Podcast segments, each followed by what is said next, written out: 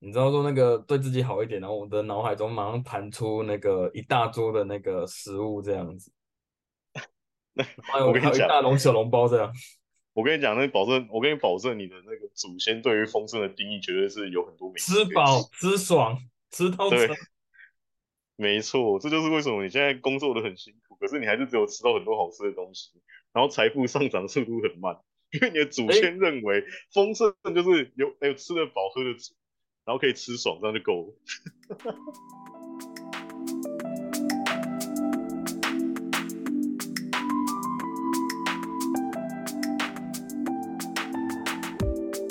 欢迎来到半通不通观察室，我是阿彪，对面是璇。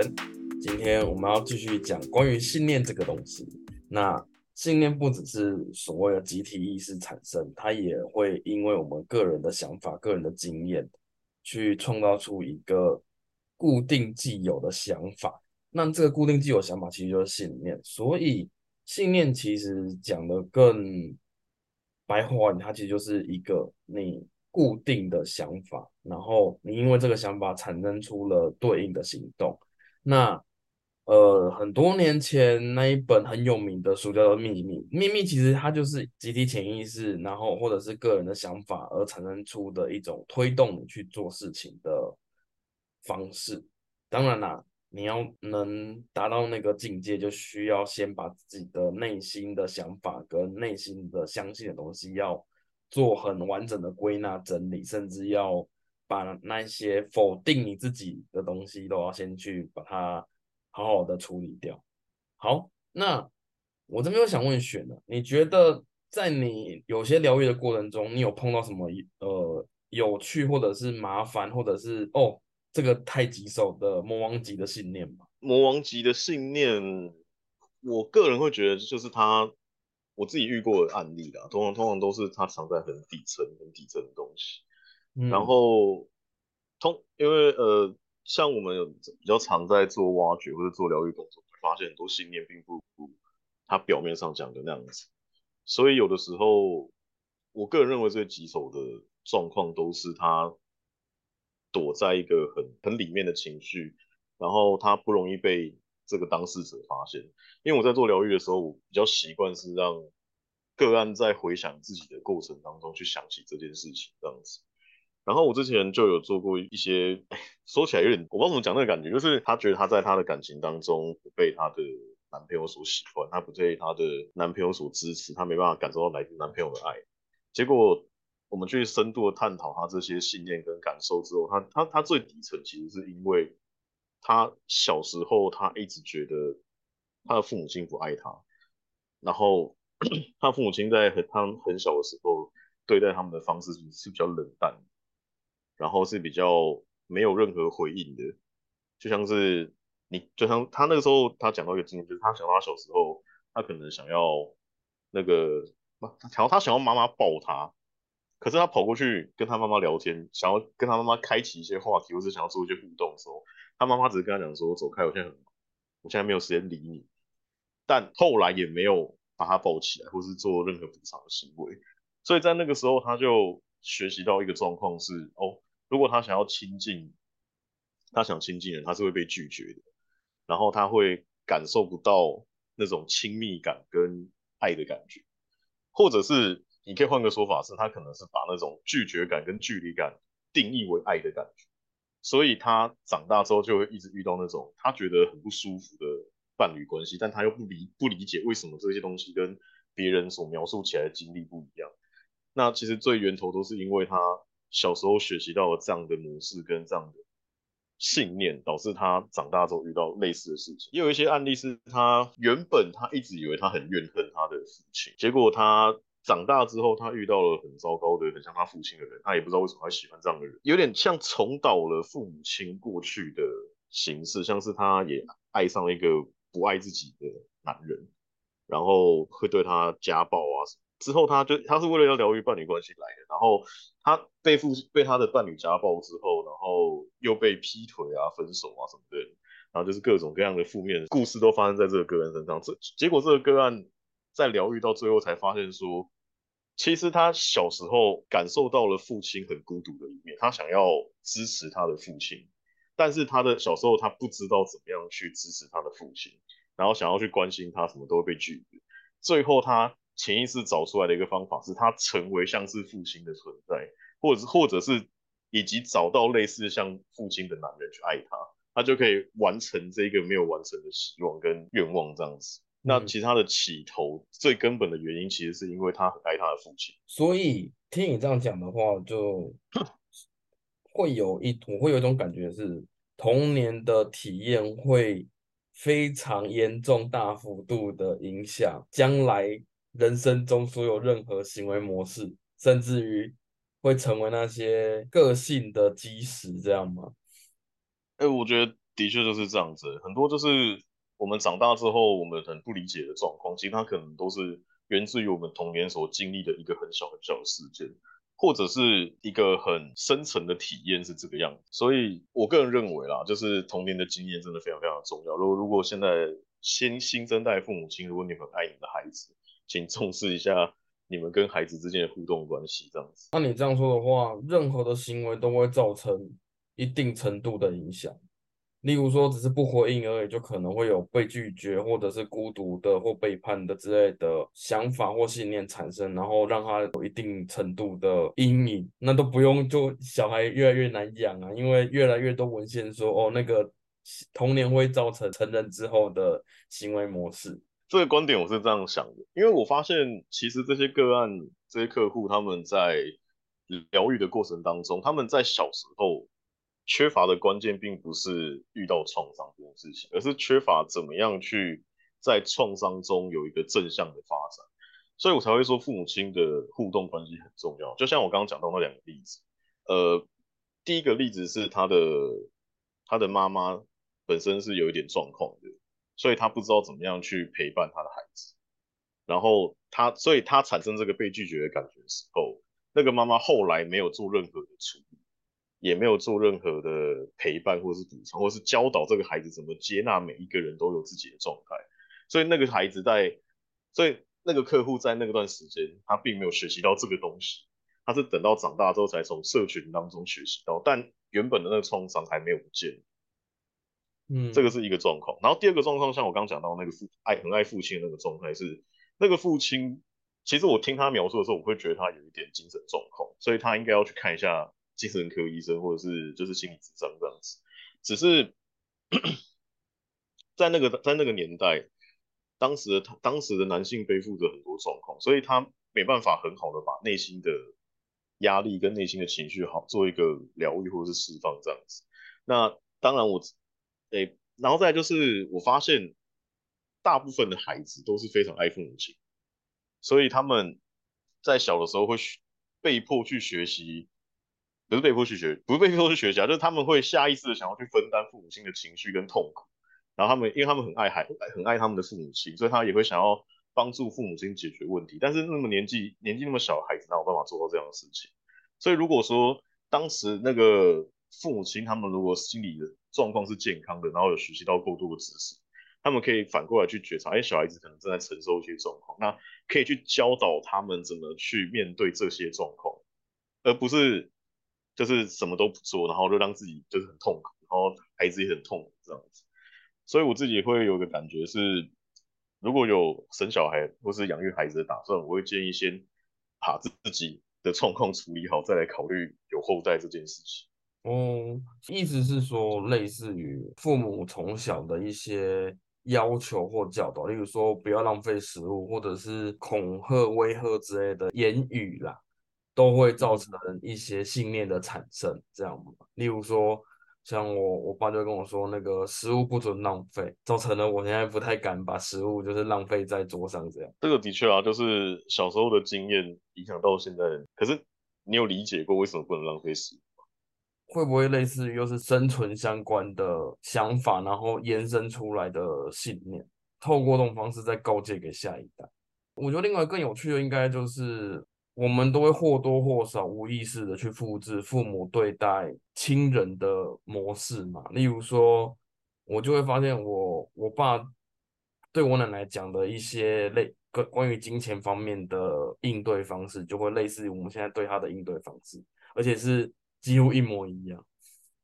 嗯，对啊，这个东西都会复制。然后回到刚刚那个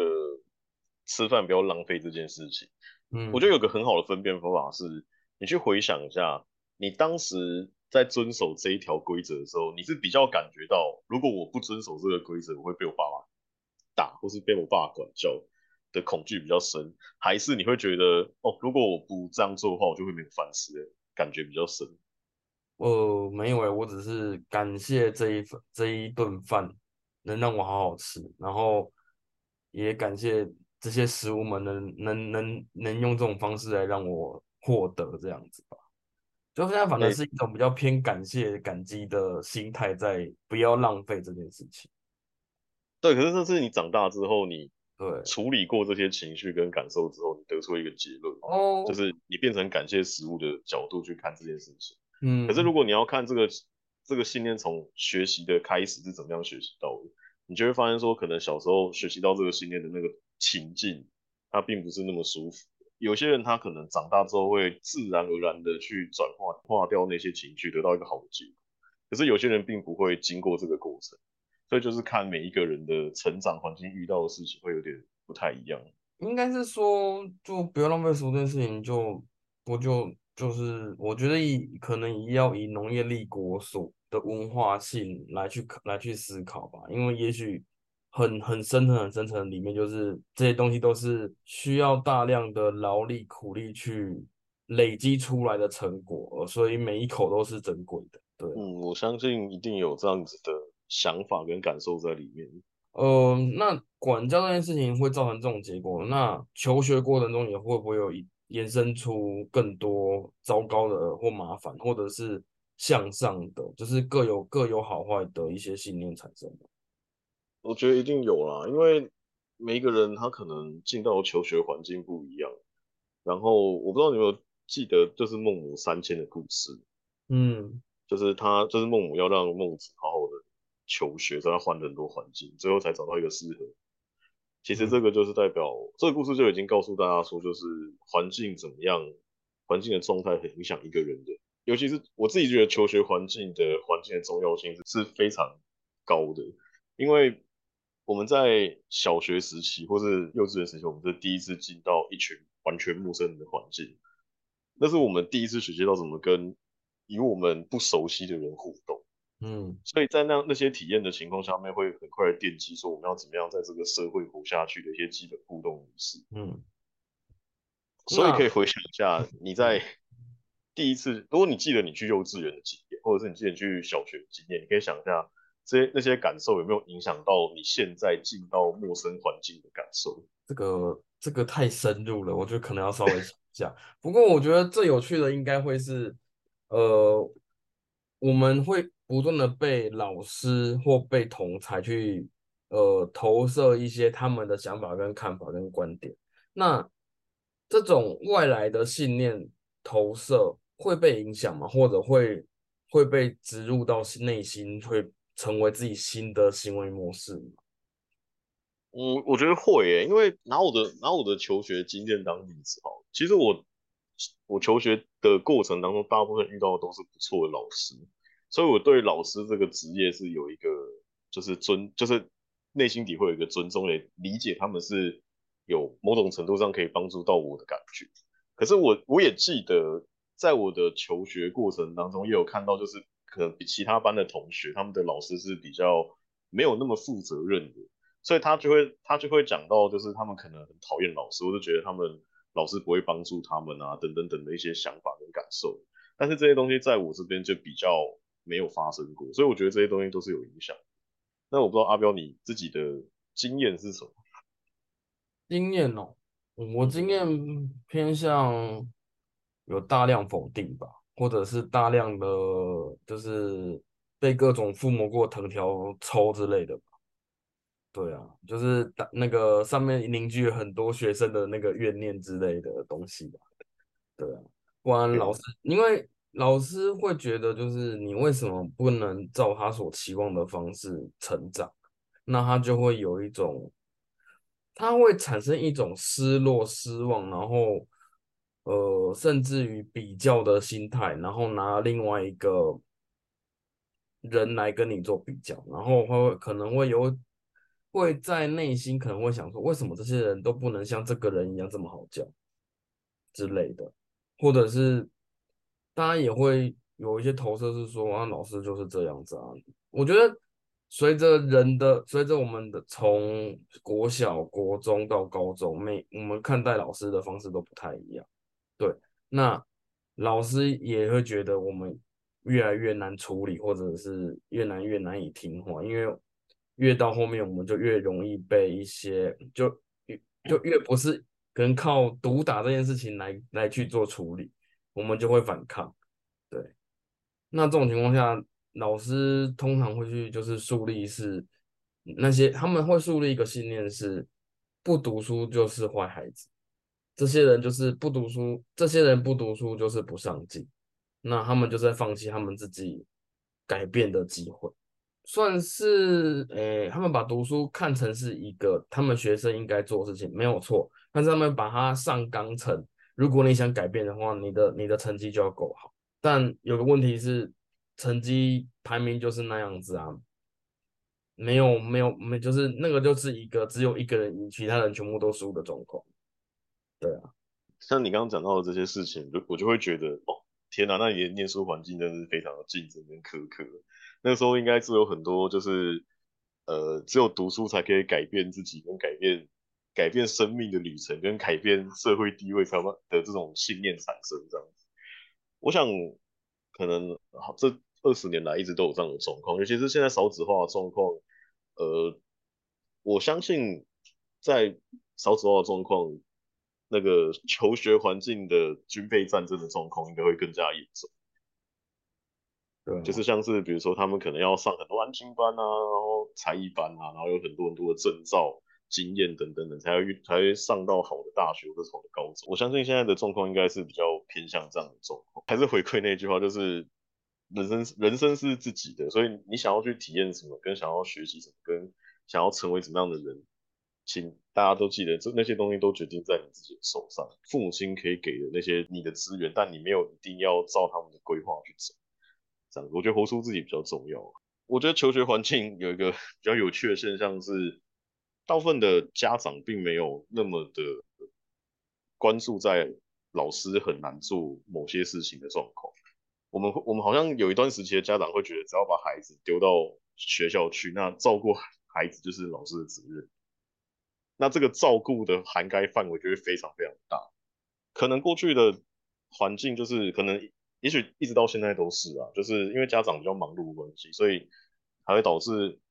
导老师这边要背负的权利跟责任就变得是越来越多。那这个感觉就像有点像是说，整个架构上面就是已经把责责任分工分得很没有那么公平的感觉，这是我的我自己的观察，所以我会觉得说。如果人跟人之间再多更多尊重，然后多理解自己应该做到什么样的事情的话，可能也许这样的事情就不会发生。这个难度过高，对，因为不是每个人都有同理心，同理心这种东西，在大多时候都只是会被拿来情绪勒索的起手起手式而已。甚至这个延伸再来就是职场部分啊，可能你的主管、你的老板会跟你说，你根本一文不值，你为什么要来公司？你。公司给你薪水，然后你跟你做这样子，你根本就不，你根本就不符合这笔薪这样的薪水啊！甚至于离职的那一天，还会直接呛你说下一个一定会比你更好啊！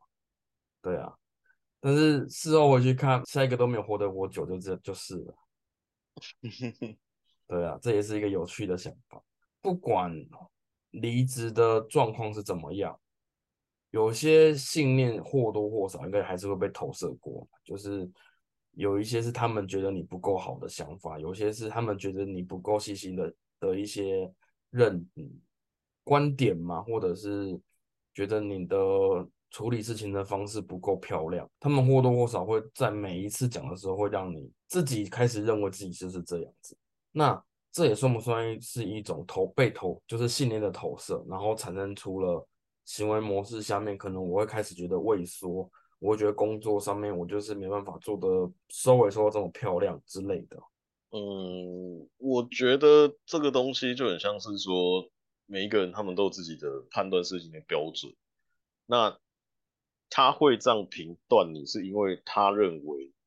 你没有符合他的标准，这样子，所以感觉像感觉上就是他在投射你他的标准。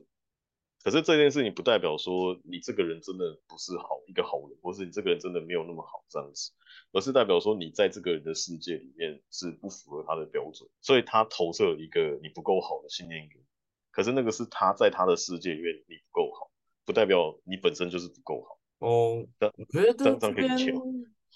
没有，我觉得这边可以来稍微延伸来讨论一下被否定这件事情。我们一定都会很常被批评、被否定，然后通常都会以批评代替肯定、代替成长。你觉得这件事情是不是一种可以提升的空间压榨？我觉得这个方法它的本身的意涵是希望这个人可以无限成长。但是它伴随而来的副作用就是这个人不知道什么时候才是可以肯定自己的时候，所以所以他会处在一个压力很大的情况下面，但他同时会不断的成长，这个是预期中的效果。所以我觉得这不是一个好方法，是因为他们达到一个前所未有的优秀的程度，可是他没办法在这件事情当中获得成就感，没办法获得那种被肯定的感觉，因为他会一直觉得说。哎，我是不是还有哪里做的不够好？是不是哪里还可以做得更好？这样子，那这样子的状况，他没办法享受他的成功，他也没办法去享受他的他现在的能力跟他现在的体验，这样，所以我不觉得这是个好方法。然后这样的方法的最大最大的副作用，除了我刚刚讲的那些状况之外，还有另外一个状况就是，很多人他在成长之前就被扼杀在摇篮当中，所以他会很大程度上限缩。那些不适合这个系统的人的成长的可能性，可是否定别人这件事情，在提出否定的那个人当的内心当中，其实他我自己的观察啦，因为我以前也很喜欢否定别人，但是我发现否定别人的那个内心底其实有一个状况是，他会觉得否定别人带给他优越感，所以 这个系统变相的造就成一群。很喜欢批评别人跟否定别人，即便他没有任何的理论基础，他比没有任何的好的评判标准，他还是他们还是很喜欢否定别人。即便那个他他们评断那个人已经做的非常非常基础，他们还是想要否定他，就有点像鸡蛋里挑骨头那种感觉。嗯所以我不觉得这个方法跟这个文化培养起来的状况是一件好事情，因为它变成是大家都在走一个很极端的状况，可是很多时候并不需要走到那么极端就可以很好了。应该这样讲，就是你得一个，你例如说你好不容易考了一个九十五分，全科九十五分，已经觉得够高了。不不不不，妈妈会说可以考一百啊，为什么只有九十五分？还有五分呢？五分你你有八科，八五四十，你还有四十分没有拿到了，你是不是应该思考一下，这四十分是不是是不是你没有准备好才拿没有拿到？妈妈起手先否定你的所有那九十五分的努力，她直接看在只有那五分的五分的错误这样子。对，然后就算你因为这个这一次这这九这全科九十五分拿到了，可能类似于好了全班第一名就好了，然后妈妈还是会说没有啊，你还有全校第一名啊，你这分数不够啊，你这样子怎么可以读后面的考试？你怎么可以考上好的学校呢？你要想，你这个九十五分只是你这个班级里面九十五分而已，你还要跟外面的人比啊，就是。谦虚，再来就是攀比，然后攀比之后就会跟你说，你还有更高的天在上面，你要去挑战那更高的天。也许在考前，妈妈有给予说，你只要考到九十五分的话，我就可能帮你买一台游戏机，买一买一盒模型之类的奖励。然后考完呢，没有，有啦，有奖励啦，就是送一本字典，然后说你要你要你要多努力多学习啊，这本字典可以帮你很多。啊，说好的游戏机呢？没有，no，所以这边有被被背叛的那一种信念出现了。你看，一个考试可以多重信念产生，然后多重的伤痕产生。这只是一个妈妈觉得你不够好，妈妈觉得你应该要努力，妈妈觉得你不能满足于现在。所以你看这样子的想法是不是造就一个状况，是他不知道他该相信什么东西？然后再来哦，他这样子会觉得读书是一个痛苦的事情。那他是不是觉得他会不会开始产生出我读这么努力，我读这么辛苦也是这样子啊？我不读也是那样子，那我干脆不要读就好了。与其这样子，我不如逃避这个痛苦。那再延伸就是这个人的这个人对于求知这件事情的欲望瞬间被砍成对半嘛，或者是直接直接被砍到不见掉，就取决于妈妈的一个我没有给你奖励，我觉得你不够好。因为小孩不会知道说到底什么叫做什么叫做够好，什么叫做呃要再往更往上看。应该说这个东西是应该是大人帮小孩设立目标没有错，但是我们现在玩手游都还会都只是过一关都还会有都还可以拿钻石去抽抽角色。你小孩你你让他已经考完一个段考，因为他是人生一个大坎的过去了，你只给他一本字典，就是那个感觉非常差。就是就像有些人我们会说人生就像游戏，然后。你好不容易氪金了，你好不容易抽到了那个金汤匙角色，好哦，你的第一关打完之后，他只送你一个就是路边随便买十块的那一种碎片，然后可能还没什么，还没什么屁用这样子，那个心里的落差感极大。你还会继续想认真玩这个游戏吗？我想应该不会，应该应该是直接就是删除退出，然后去要去要退费吧？对啊，不是吗？对啊，所以你看这样的系统，它最后导致的。是这个孩子，他不知道他可以相信什么，所以他也不知道怎么样才是一个可以停下来休息的阶段。好像我过了这一关之后，我后面还有更多的关卡需要做，但是我可以获得的东西却没有我想象中。所以这种失望感跟落差感，还有这种就是永无止境的感觉，并不会让人有一个有动力往上的感觉，反而会让人觉得说，哦，那我还不如就摆烂就好了的那种的那种状态这样子。哦，所以我。我自己是不太喜欢这种不断的去讲说，哦你还有什么要比啊，还有什么要成长，还有哪里做不好这样的教育方式，因为这样的方式，我不觉得可以让一个人变成一个完美，但是可以让一个人变成尽量不犯错。可是人是一个人是一个就是一个人，他就是个动物，他就是一个有可能会犯错的生命体。那培养让培养让这个人积极的不要犯错，他可以他也许可以去成为一个需要高精密的技术的技术人员，但并不是每一个人都适合这样的方式去培养，所以我会觉得，如果在幼儿教育、在小孩教育这方面，如果每个家长可以对自己孩子多用点心，去看看这个孩子真正适合的方向跟他的天赋是什么，然后用好的方式去教育他们，也许每一个人都会在这个世界上是很出彩的。我觉得我自己的感觉是这样子，那不知道阿彪，你对于 这样子父母亲的期待跟小孩子天赋的这种差异点，你有什么样的感觉？没有啊，因为不是每个天赋都可以用后续的成就来衡量。对啊，嗯嗯，这件事情就是我们还是要回归，可能有一些更。集体意识的那一种，哪一个是好，哪一个是不好的那的那个面向去探讨。但是我觉得更延伸的，就是刚刚那个事件更延伸的，可能就是这个小孩可能要么摆烂，要么就过度努力。那过度努力这种情况下，就会就类似于就是把自己的刹车线拔掉那样子，就是我什么都做得不够好，所以他一边否定自己，一边让一边逼迫自己去学更多的东西，然后这个行为是无止境的。这有什么坏处呢？呃，对感情过度过度付出，对他人过度付出，然后对工作过度付出。你看哦，集了工具人、社畜跟还有什么万应式的功能于一身的信念，然后这个人就是大概就是什么都是都是被当就是被当成一个物品在使用这样子。嗯，我自己的感觉是，他会这样的人可能，他的生命当中比较常发生的事情是，呃，他只要认他认为只要努力就会解决问题，所以他会一直不断的给跟不断的付出这样子。可是有些事情他并不是努力做就会克服的，他可能会需要一些学习，会需要一些变通。像是因为像你在职场上待那么久，你也知道。很多事情它不是一直做就会成功的事情哦，所以它会需要一些变通，需要一些新的方法。他会需要真正的去看见该做什么事情。没有没有没有，我讲一件非常苛刻的事情，就是这是我那个工作这几年体验到的。当主管或老板说你很努力的时候，表示他对你没有任何成长。对，嗯，在那些人的口中，你很努力这件事情只是一个。哦，我有看到你，但是你不重要。对的那种感觉，因为你很努力，表示说你没你除了努力之外没有任何优点，你没有帮公司做做做到任何事情，你只是听话，然后能好好的 cover 别人而已，所以你只是别人的工具人，你什么都不是，因为你够努力。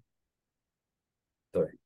啊，为什么这样呢？因为你你你，就算你能帮公司救任何活好了，那也只是那也只是把错误把那个应该说只是把意外发生的错误米平掉而已，而不是你帮公司创造了更正向的成长。你只是把你只是止损，而不是成长。那这种情况下，哦，对啊，你很努力啊，但是努力到最后没有啊，你没有任何的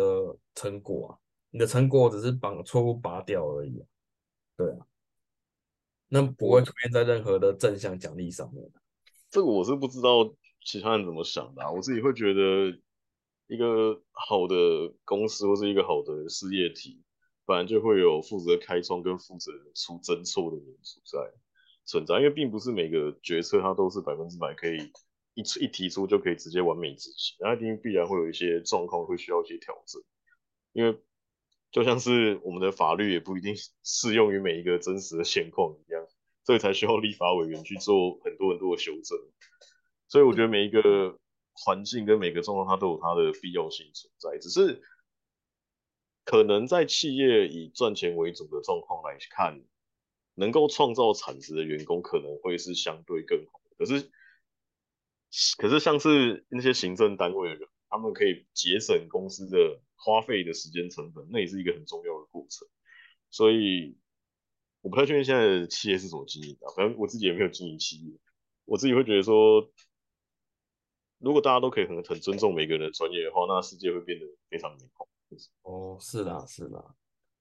信念这种东西可以被有意识的投射，例如说情绪勒索，或者是我就是为你好，就是或者他只是个孩子之类的，就是妈妈投射给小孩之类的。投射这个东西会不会能靠能无意识的被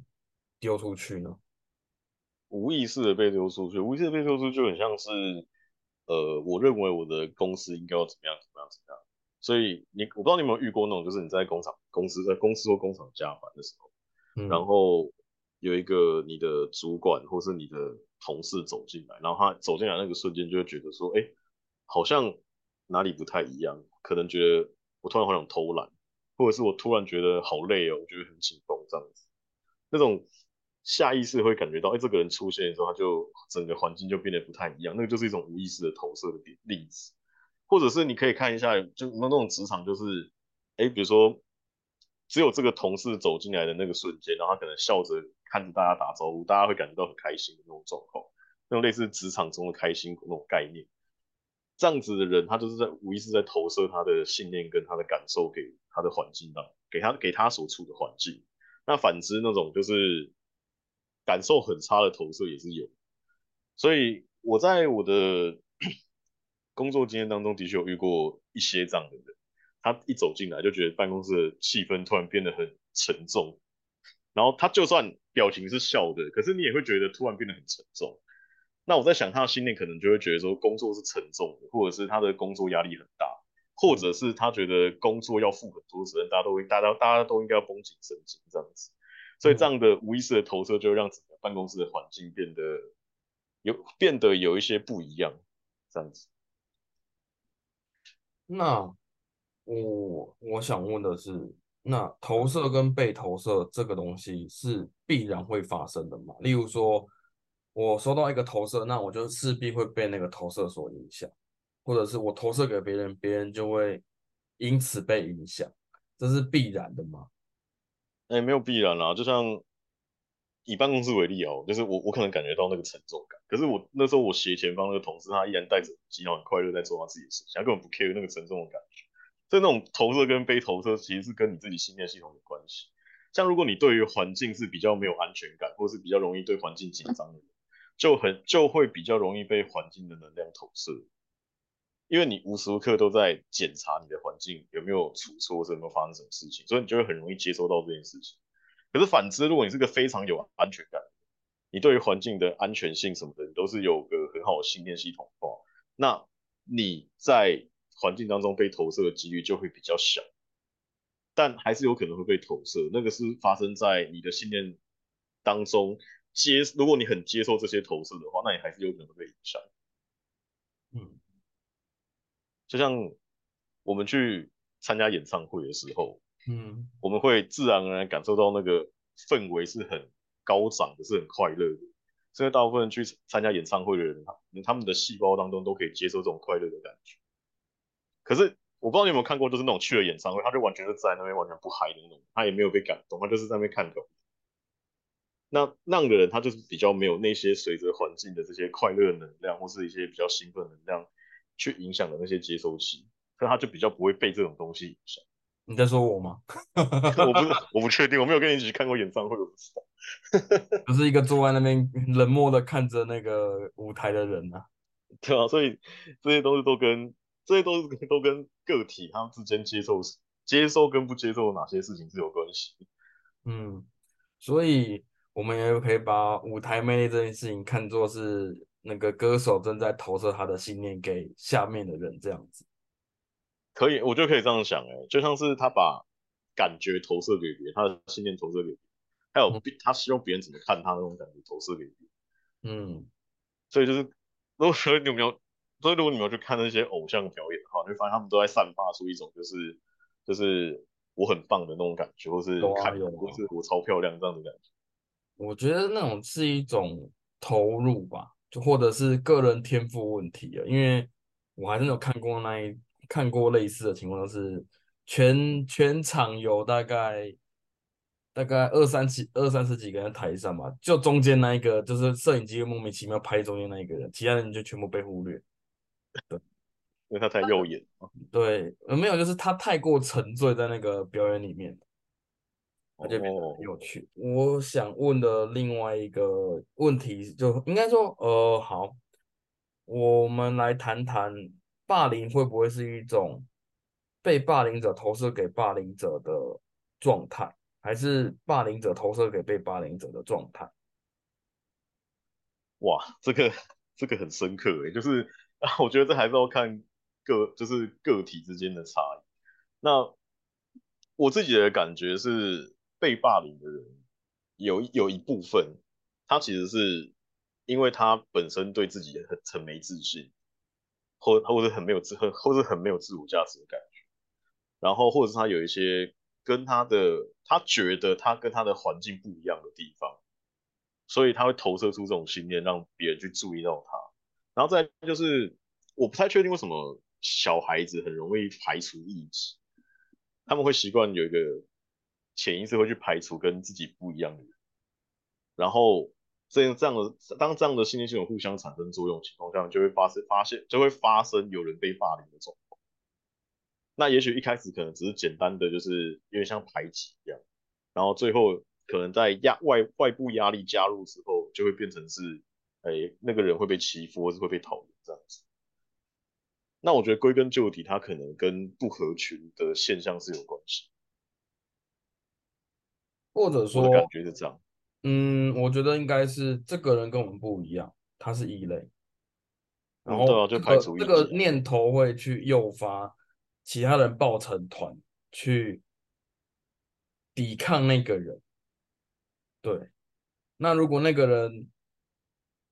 能，那个人如果呃，好了，就类似于如何，就类似于就是有一些动漫作品讲的，如何让神被拉下神坛的的方法，就是让神流血。那让对方觉得不恐怖，就我们就就是去。让他觉让大让他觉得看起来无害，对，那所以有两种可能啊，一个就是当对方强到足够去碾压群体的时候，大家会觉得他恐怖；但是如果当他没办法去碾压群体的时候，就是群体会开始觉得他低于他低人一等，就会反而去各种的欺负他或者是利用他这样子。我觉得这个这个就看人自己自身的想法跟信念的，对啊，这个很有趣的现象啊，因为他好像都只能他不能选在那个中间，他只能选上面或下面那种感觉。对，因为他不利于他人啊。所以，所以我觉我个人会觉得是这个状况，它比较像是两个群体之间是互斥的，只是这个群体比较少，另外一个群体比较多。那这个互斥的概念可能是他们本身信念是有所冲突，嗯，所以才会产生这样的状况。虽然现在讲的轻描淡写，可是实际上经历那些人都非常的痛苦，这样。所以我会觉得，如果可以再看得更深层，应该会有不同的原因存在。但我的经验是，通常都是跟自我价值的议题是有关系。嗯，那我觉得我再继续延伸一些讨论好了，就每个就是那我们来延伸一下，你觉得国家跟国家之间，然后我就一的应该说每一个文化产生出来的作品会不会呃或多或少都是那个那个文化的共有的信念投射产生出来的，就是缺什么，那作品就会精神上的补偿些什么进去。哦，如果你是讲这样子的话，我觉得的确有这样这个现象发，就是比如说可能战乱国家就会比较比较有多比较多祈求和平的作品出现，像是壁画或者是一些什么首饰或者一些次文化之类的。然后像是如果像压力很大的国家，他们就会很多很很舒压的个人像的作品，就像是我们在我们上方的那些国家这样子。然后我觉得的确跟这个是有关系的，他们会把一些他们希望、他们希望发生的事情，跟他们可真正渴望的东西诉诸在自己的作品上面。我觉得的确有这样的方，而且只要那个作品量够多的话，其实会非常明显。就是对啊，你会看到一套就是基本的，呃，算是公式嘛，或者是一套就是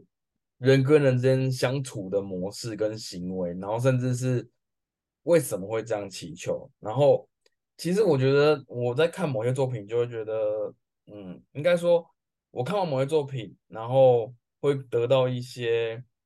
嗯，这个这个文化产出的一些阶级上的。斗争，或者是社会上面的氛围，或一些无助感吧，就都会都会在那个作品中看到，甚至说，一你只要把那个作品的结构反转出来，其实去对应现实，其实都会对得出来。我是觉得就是因为人始终是活在社会里面。他还是被自己的环境所影响，所以才会产生出这么多不同的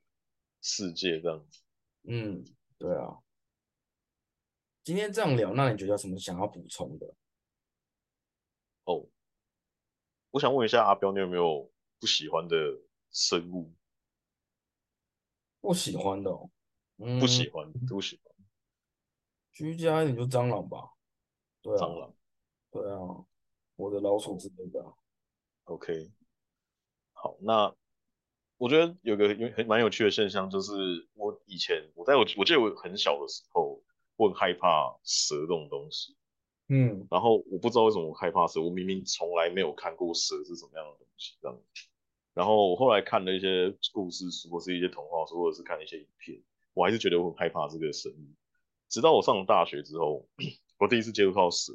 然后我第一次学习到跟蛇很实际，你可以亲身体验到知识之后，我发现蛇这个生物其实蛮可爱的。嗯，然后我才发现说，哎，其实我以前那些恐惧蛇的那种感受，很有可能是来自于我父母亲或是我家里面的人的一些感受跟想法。所以我就回去问了一下我阿妈跟我的爸爸，他们对于蛇的感觉是什么？他们每一个人都很怕蛇，我的爸爸、我的妈妈、我的阿妈他们。然后甚至他们也经历过被蛇咬过啊，或者是被蛇攻击过的一些事情，所以我才了解说，哦，原来这些东西它其实是从我的父母亲遗传下来给我，同时他们也保有这样的恐惧，然后我也是要让我去避免这个危险这样子。所以，然后再就再再再再加上就是我那时候也有经历一件事情是，呃，我在网络上看到很多人对于蛇的看法跟想法都是比较害怕的，都是比较恐惧的。所以那个时候我也无意识接受了这些东西，所以他们不是投射给我，他们投射在网络上面，但是我接收了这个恐惧，因为我因为我的内心底也有同样的恐惧，所以那那个时候我就一直把这个害怕蛇的恐惧一直延伸延后到我到了大学实际接触之后，才发现，哎，其实他们没有那么可怕。嗯，然后这个是我在一个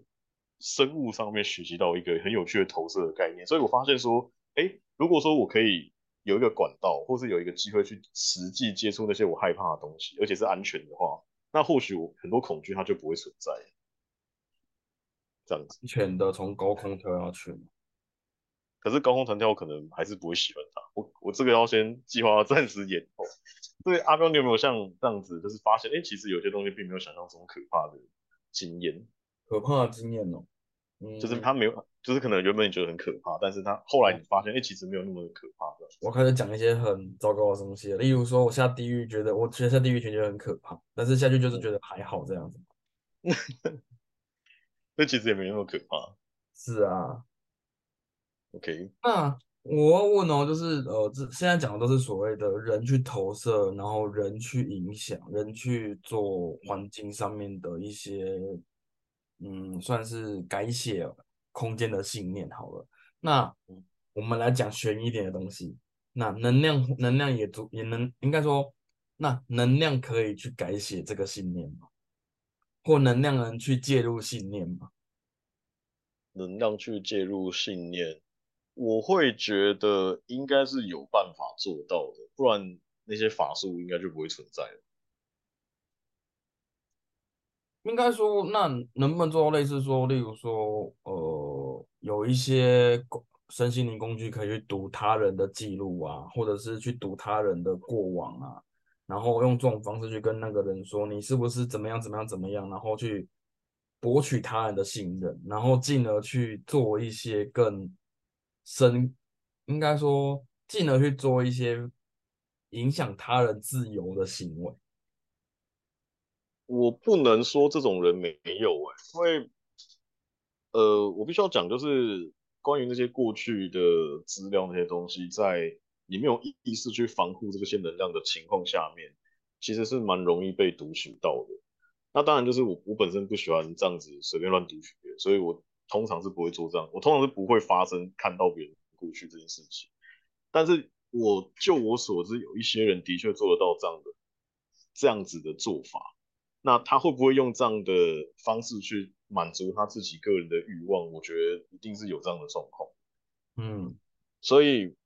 我我是觉得呼吁大家，就是如果你们很不喜欢自己的能量随便乱乱被读取的话，你们可以去告诉自己说。自己的东西只有自己被允，只有自己允许的时候才会给出去，就是要让自己有个心理建设，是说，当你不允许的时候，别人是不能去侵犯你的隐私的。嗯，可是我之前做疗愈疗那个每个疗愈师都说我的我的东西都很好读啊，他们都不需要太浪费时间就可以把它都读出来了。那是是指我太过开放吗？呃，我会觉得你在答应疗愈的那个当下，你已经是信任这个人。所以你没有带着那种很挑战的，或者是很，或者是很危，就是觉得对方是危险的那种信念去接触他们，所以你会变得是相对比较开放的人。可是我也遇过那种心房很重，他的心如果没有完全开启的话，很多东西是没有办法读得很精准。嗯，对，因为我有碰过，是前应该是去年吧，有一个朋友来找我聊，他说他去接触了另外就是。也是另外一套身心灵工具的那个讲师，然后他就那个讲师就不断的去骚应该算是有点偏向骚扰，甚至说都会问一些说问一些问题，说例如说呃，例如是呃，你是现在是不是想跟我做爱？然后你现在是不是想让我怎么样怎么样怎么样之类的言谈？然后呢，对方因为我跟对方比较。就是对方曾经，对方就说，嗯，等下我组织一下言语，嗯，对方就说，嗯，他那时候确实有感觉到身体的反应，甚至说他会觉得那个时候做那样事情也不是不行。直到他来找我，帮他做了一些防心内心的防护跟处理之后，他突然发现说，他那时候想的那些事情，现在完全觉得只有恶心而已。我我觉得的确有这样的事情发生，诶，像。如果你们去网上随便 Google 一下类似的东西，就会找到一大堆，像什么和和服啊，我是建议大家不要去 Google，那不是一个好东西啊。你说过什么服啊，什么各种法，什么和和服啊，什么各种法术啊之类的。还有就是我们那个邻近国家会有很多神奇的，就是小法术这样子。那我我觉得这件事情是的确有可能会发生，而且它的确会影响到人，尤其在这个人他的心智可能比较脆弱的时候，所以你可以去回顾一下你那个朋友在遇到这个人的那一段时间，他是不是其实处处在一个比较低迷的状况？他那时候刚分手吧？对啊，所以可能嗯，稍微内心防备有破裂。对，对啊，所以他所以在那个状态下面，其实很容易是被那种环境的能量给影响。可是我在看你。你我在听你在讲这段故事的时候，我其实有另外一个想法是，会不会这个人他内心底其实有一个渴望，是也许他在那个当下很想要脱离某种现状，所以他会想要依靠某些更强大、看起来更强大的存在。那这个可能就要你去问问看你的朋友，或是回想一下你当初是怎么帮他疗愈这样子。没有，我只是觉得就是帮他把那一些会露出来的，或者是无法自己控制的地方，都把它粘回去而已。对，就是稍微用点小方法，让他在你自己粘合起来前，先把那个洞先用别的方式补强起来。但是我就说你自己，你自己应该，我那时候是跟他说，你自己可以决定任何事情，你不用别人帮你决定。就算别人讲的是对的，那也是他讲他讲的是对的，他不代表你，你就是你，你可以决定任何事情。对，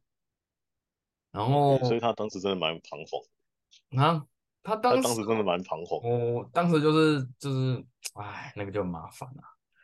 对啊，那个三更半夜哭了，跑来哭跟我说，那个对方要要跟要跟他拿两万块的疗愈费，这就是神经病啊！等一下，那么这行业这么赚，我怎么不知道？对，我也觉得这行业什么时候变这么赚了，我都不知道。还是我就还是我去改学一下他的系统，那我就可以赚很多钱。我觉得没有没有没有，因为我觉得对方听起来对方。用了一点点煤气灯效应的方式去让对方不断的自我否定，呃，隐晦的自我否定，然后再加上他再搬出一些事实来去佐证那个自我否定，会让对方越来越觉得自己不是自己，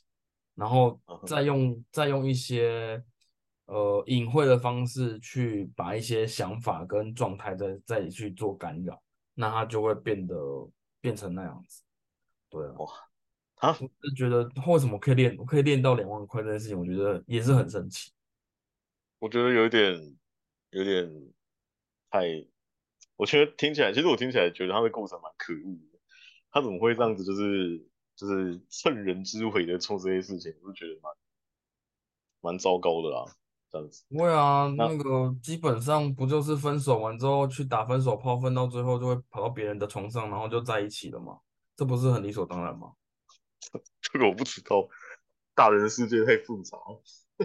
不会啊，这大学生就会，这是大学时候就会发生的事情啊。就是呃，A 跟 B 交往，然后 A 跟 B 分手，然后 B 去 B 去传导疗愈之类的，那个自我疗伤，然后到了南部的那个可能是一家吧，然后隔天没过多久，他就跟一在一起了。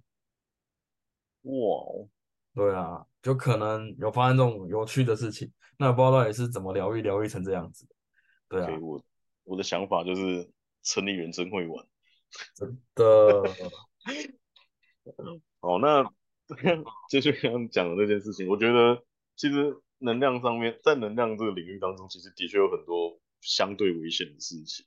所以我会觉得怎么样去分辨一个适合的跟一个真正有帮助到你的。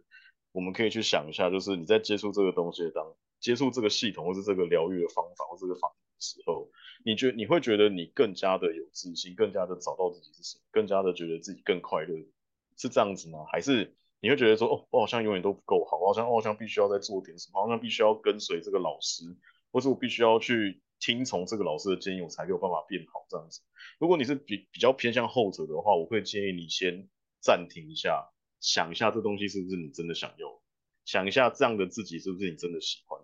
如果你不是这样，如果你不喜欢这样子或不想要这样子，那我会建议你赶快换一个方法。我很喜欢我之前的气功老师跟告诉我的一句话，就是他说很多事情并不是没有解决方法，只是你现在用的这个方法没办法解决问题，所以你可以赶快换一个方法，去找到一个真正适合自己的。那条路一部分是我觉得可以检视一下自我啦，就是接触完之后跟接触前的你有没有做任何改变。如果你觉得那改变不是你喜欢的话，其实你可以拒绝它。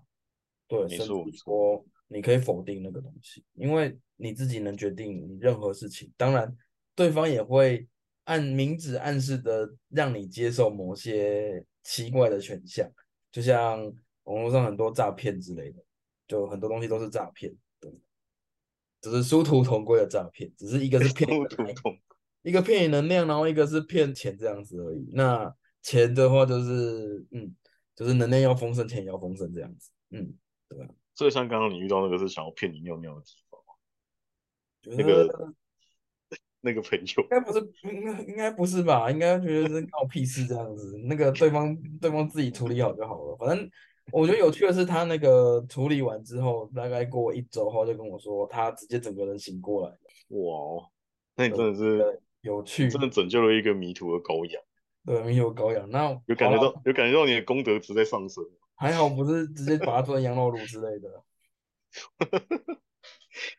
听起来不错。对啊，我要这样问好了，就是假设我觉得我我没有，我觉得我被信念影响，那我有什么方法可以去解决它，或者是怎么什么有什么方法可以去处理它？呃，我觉得如果要先要如果要先觉察自己是不是，等一下，我觉得要先觉察自己是不是真的被别人影响，因为有的时候可能是你自己把自己带到这个环境当中，所以你才会深陷其中。这个时候就需要一些工具去帮你挖掘自己，去探讨一下是不是发生什么事情。但是如果你是很明确的感觉到，哎，这不是你真正的想法跟感受，你一直在被一个说不出的来的东西给操操纵的话，我有一个方法是你们可以试试看，就是你们可以去一个你们完全陌生的地方，然后去想一下这件事情，你是不是有同样的看法？嗯，那如果说你你假设你今天假设你今天平常都在台北生活，就然后你就想你就规划一个国内旅游，去一个地方放个假放松一下，然后想一下自己是不是这阵子的经历这样子。然后如果你发现说，哎，我怎么想都觉得哪里怪怪的时候，你就知道说，哎，你的环境可能某些东西正在投射你一些感觉或是一些能量，导致你变成是一个不是你自己的状态。嗯，那当你发现这件事情的时候呢，你就可以在更深的去感觉一下是哪些地方原本的你会这样做，可是现在你却会却却做了这样的事情。当你觉察到这个改变之后，你就有能力自己去选择是不是要接受这样的能量影响，这样子。嗯这是一个比较实际的操作。那当然，你也可以选择其他的方法，比方说找疗愈师疗愈啊，或者是找一些魔法会魔法的人来帮你做一些净化仪式等等等，或者是你可以去宫庙祈求一些神的帮忙，然后你赶快换一些香油钱之类的。这些方法都是可行，但是记得去找可以信任的人，嗯，或者是用我刚刚的方法，可以先试试看这样子。嗯哦，然后还有就是一个，还有一个就是还有一个方法，就是你可以在，你可以让自己在冲澡的时候多冲一下下，然后去想这件事情，因为冲澡的时候，同时你的能量也在被净化的情况下，嗯，所以你也可以试着在冲澡的时候去想这样的事情。OK，有啊，就像上礼拜半夜我跟你说啊，你看凌晨三点我在这边做稿跟你聊天，他妈的，我到底我到底搞了什么东西？辛苦了。可是我就跟你说啊，就是我一边在努力的做稿，思考搞的怎么做，然后一边在自我自我思考，说为什么我要把自己搞成这样子，然后还要忙成这样子，然后没人会感谢我，诶，信念大爆发，真的。然后一冲完澡就说哦好睡觉，诶，是吧？冲澡是最棒的。真的。好，今天我觉得今天我们就聊到这边，那谢谢轩，也谢谢我自己，谢谢听谢谢听到这边的大家，我们下集再见，拜拜。感谢大家，拜哎拜。哎，等等，那个 这一集你想要给你想要祝福些什么？祝福哦，好啊，我想一下，我搜一下，等一下。柔猫、撸猫，有猫撸猫，好，好，然后我想要请，我想要在这一集祝福所有有听到的听众，你们可以在未来的人生当中更加温柔的对待自己，然后对自己好一点。你们可以有着有着你们自己的陪伴，去学会陪伴自己，去了解怎么样陪伴自己，然后去了解更好的与自己相处。嗯，祝福大家都可以在未来成为最高最好的自己，这样子。好，我们再次谢谢学，然后谢谢听众，谢谢我自己，我们下期再见，拜拜。拜拜。